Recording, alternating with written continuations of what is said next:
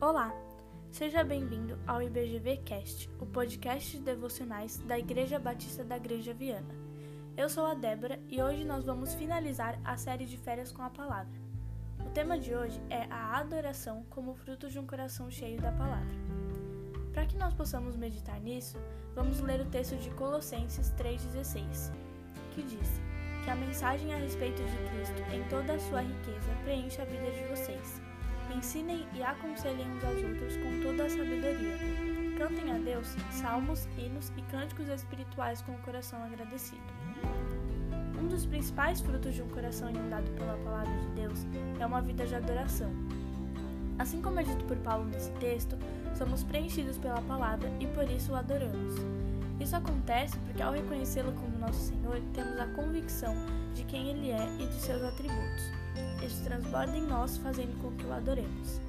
Salmo 119 também traz isso para nós, especialmente o versículo 171, que diz: Que louvor transborde dos meus lábios, pois tu me ensinas teus decretos. Uma vida de adoração é uma vida que glorifica a Deus, inclusive ao servir e amar ao próximo. Mas isso deve ser feito verdadeiramente em espírito e em verdade, assim como Jesus afirmou em João 4:23 porque naquela época havia uma discussão sobre qual era o lugar certo para adorar, se era no Monte Gerizim ou em Jerusalém. Mas Jesus respondeu que o Pai procura aqueles que o adoram genuinamente em espírito e em verdade. Então, nós não devemos nos preocupar em colocar como foco o lugar ou a forma que adoramos, mas sim nos preocupar em ter um coração cheio da palavra de Deus e que isso transborde e reflita em nossas vidas de forma visível. E aí, a palavra de Deus tem instruído você a entender quem Ele é de fato? A riqueza da mensagem tem feito seu coração transbordar de forma que a, que a sua adoração a Deus em tudo que faz é vista pelas pessoas ao seu redor? Reflita sobre isso e peça a Deus que incomode e molde seu coração para que isso aconteça. Vamos orar? Pai, obrigada por termos a oportunidade de te conhecer melhor através da Bíblia. Preencha-nos da tua palavra e que o teu Espírito nos incomode para vivermos uma vida de adoração verdadeira como consequência do entendimento da palavra.